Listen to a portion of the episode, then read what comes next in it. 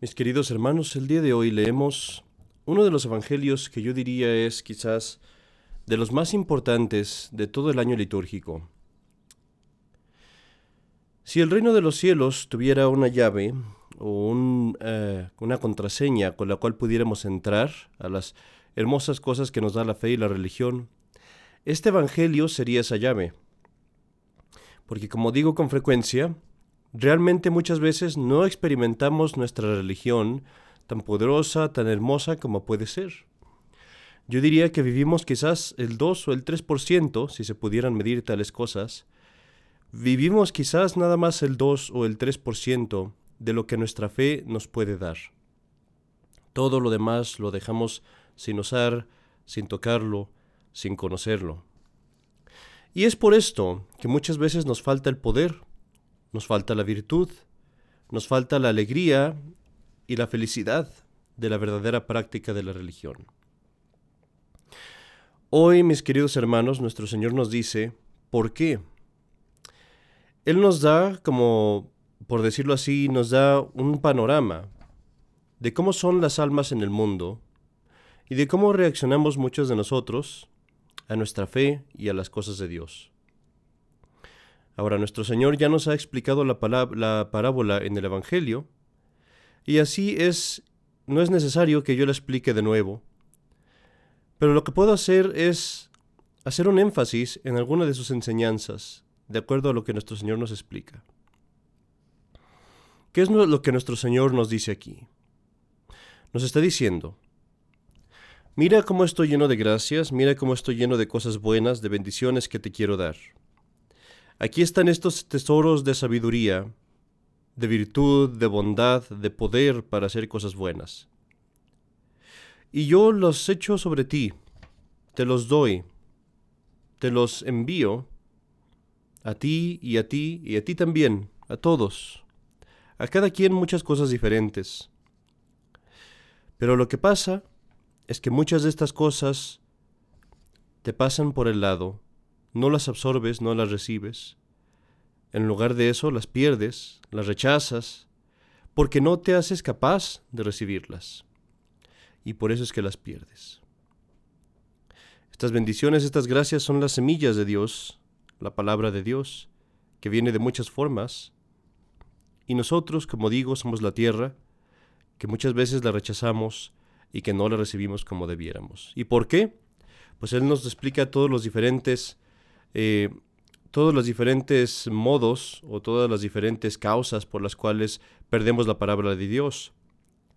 Pero el día de hoy, queridos hermanos, quiero hablar en particular de aquel caso de la semilla que cae en la tierra rocosa.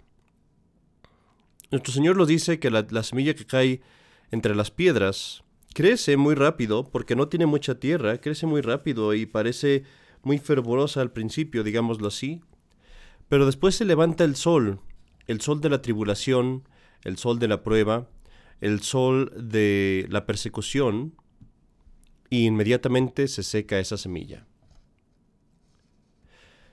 Vamos hablando de esto un poco más, y para esto cambiemos un poco el tema. Salió hace un poco en las noticias un documento que sugería que el gobierno estaba, estaba viendo a los católicos tradicionales, entre comillas, y más específicamente a los católicos tradicionales radicales, también entre comillas, como si fueran una amenaza y un enemigo. Cuando ustedes vean estas noticias, quizás podrían cuestionar el valor del documento, quizás podrían decirme a lo mejor ya lo quitó el FBI, podríamos pensar que quizás estos organismos realmente no, no pretenden hacer ningún mal contra el catolicismo. Podría ser que pensáramos eso. Yo, por mi parte, pienso que si no ahora, tal vez después. Pero ciertamente no espero que estas organizaciones sean benevolentes con nosotros y espero ciertamente esa persecución en un momento u otro. Mis hermanos, cuando vemos noticias de que el gobierno está viendo a los católicos como amenazas, cuando vemos noticias en las que pareciera que el gobierno nos va a perseguir, ¿Cuál es la respuesta apropiada? La respuesta apropiada va a estar entre dos extremos. Uno de los extremos es rendirnos quitarnos nuestras armas, callarnos, irnos a esconder, todo esto por causa del miedo. Ser miedosos, ser cobardes, ese es un extremo. El otro extremo es ser temerario, ser estúpido, ser imprudente, ser soberbio, y pretender que vamos a ir allá afuera gritando y causando problemas y haciendo más daño que bien por nuestro falso celo o un celo, como digo, imprudente y que no viene de Dios, sino más bien de nuestro orgullo. Ese es el otro extremo. ¿Qué debemos de hacer? Como dije, mis queridos hermanos, la respuesta está entre, los, entre estos dos extremos. Por un lado, debemos de continuar enseñando, debemos de continuar defendiendo y practicando la verdad abiertamente y con valor y con osadía. No debemos de temer. Nuestro Señor dijo en el Evangelio, no, me, temáis aquellos que matan el cuerpo. Teme más bien aquel que puede mandar al cuerpo y al alma a la gehenna, es decir, al infierno. Teme a Dios, que te puede perder, que te puede condenar por toda la eternidad si tú pecas, no temas a los hombres, que solamente pueden matar el cuerpo, pero después tu alma y tu cuerpo vivirá eternamente si estás en la amistad de Dios. Así pues, no debemos de temer. Pero por otra parte, sí, también debemos de ser prudentes, porque ese también es un consejo que nuestro Señor nos da. Cuando os persigan en esta ciudad, huid a otra. Y eso quiere decir que debemos de tratar de evitar el daño que nos venga innecesariamente sobre nuestras familias o sobre nuestra iglesia o sobre nuestra comunidad. Y esto a veces significa que nos debemos esconder y a veces significa que debemos ser discretos. Pero hermanos, ¿cómo puedes saber entre los dos? ¿Cómo saber si me estoy escondiendo o si me estoy retirando un poco a causa del miedo o a causa de la prudencia? ¿Cómo, cómo hacer para no engañarme? La clave es la siguiente. Cuando tú te escondes a causa de la prudencia, es para poder continuar haciendo el bien. Te escondes para salvar almas, o para salvar tu propia alma, o para salvar las almas de tus amados, de las personas que quieres. No te escondes cuando es por prudencia, no te escondes para rendirte. No te escondes para esconder tu fe. Te escondes para continuar en la batalla y para evitar peores daños. Cuando esta es la forma en la que uno se esconde o es prudente, entonces sabemos que las, las razones para hacerlo son verdaderas y son virtuosas. Queridos hermanos, sabiendo cuál debe ser nuestro, nuestro comportamiento en general, hablemos de cómo estas, estas noticias nos deben de dar una alegría espiritual. Tuve hace poco una persona que me estaba hablando y diciéndome que yo no estaba en la verdadera iglesia y que yo debería estar aquí, que yo debería estar acá con la diócesis y que yo debería aceptar todos los cambios y las horribles reformas que vinieron cuando los enemigos de la, iglesia se infiltraron y que yo debería aceptar el Concilio Vaticano II con todas sus herejías, porque tiene herejías y grandes. Y me decía él, pues, que yo no estaba en la verdadera iglesia. Poco después veo esta noticia.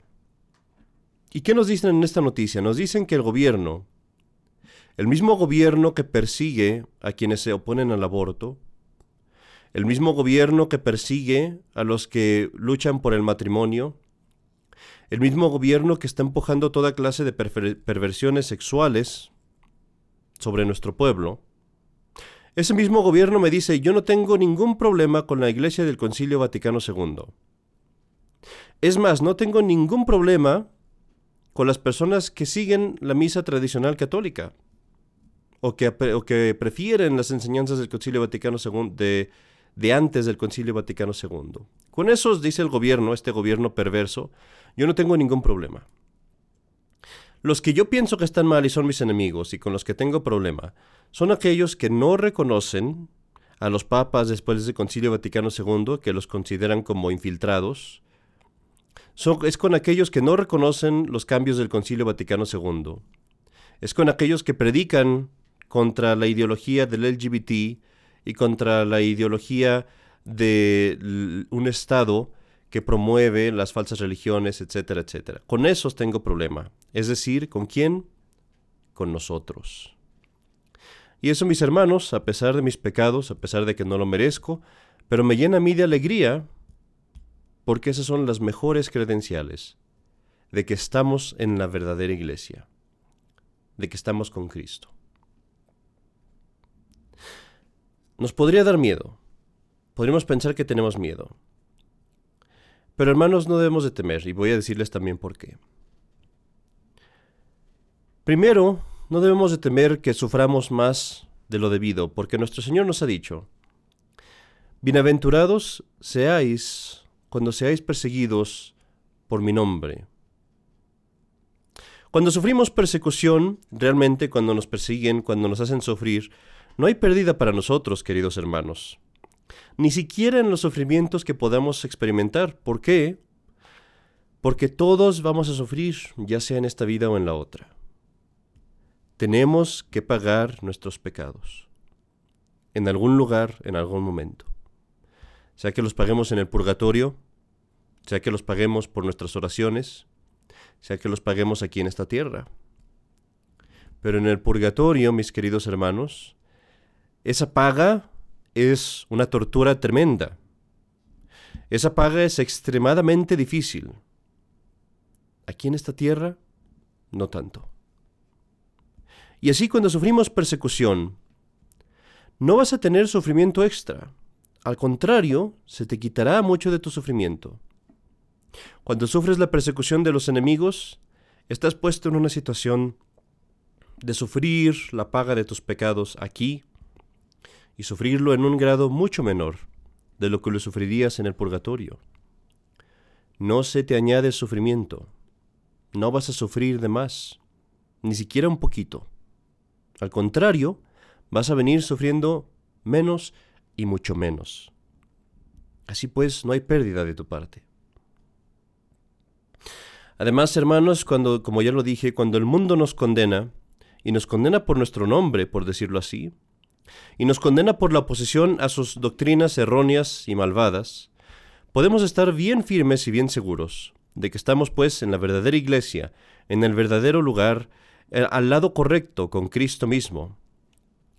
Hay de nosotros, mis hermanos, aquel día en el que el mundo o el gobierno, un gobierno que no es católico, nos alabe. Hay de nosotros en aquel día en el que el gobierno nos dé ánimos. Hay de nosotros en aquel día en el, que, en el que este gobierno nos diga que estamos de su lado. Eso sería verdaderamente algo que temer. Sigue la siguiente pregunta. Tú me podrás decir, pero temo por mi perseverancia. ¿Qué tal si no persevero? Padre, todo lo que usted me dice me suena muy bien, pero la cosa es que aquí, cuando sufrimos en la persecución, pues uno puede apostatar, uno puede perderse, uno puede no perseverar. ¿Qué tal si me pierdo? ¿Qué tal si yo me rindo? Eso, mis queridos hermanos, es de lo que verdaderamente nos tenemos que preocupar, y para eso Volvamos a la parábola que nos da nuestro Señor, porque aquí es donde nos da Él la respuesta. La semilla de la que Él habla es precisamente esa semilla de la fe, y podríamos decir es la semilla también de la gracia y de su amor. Y Él planta esta semilla en nuestras almas. Hermanos, si perseveramos hasta el fin, esta semilla crece, crece como un árbol y da frutos, como Él dice, de vida eterna. Pero ¿cómo hacer para perseverar? La respuesta nos la da nuestro Señor en la misma parábola. Veamos todos los diferentes casos. Primero, aquí está la semilla que cae por el camino. Y esta semilla representa a aquellos hombres que viven en la ocasión de pecado, que viven constantemente cayendo, hombres y mujeres. Y mis hermanos, si no queremos ser de ellos, si queremos ser firmes cuando la persecución venga, Debemos de quitar de nuestra vida toda ocasión de pecado y no dejar en nuestra casa nada, nada que pueda llevarnos a pecar fácilmente. Segundo, la semilla que cae entre las espinas. Hermanos, si tú quieres perseverar, no seas, no permitas que la gracia de Dios caiga en tu alma y que después esa gracia sea ahogada por los intereses materiales, por el dinero, por el trabajo, por las cosas mundanas. Esas son las espinas que la ahogan y que no te permitirán perseverar. Pon más bien tu prioridad en la religión.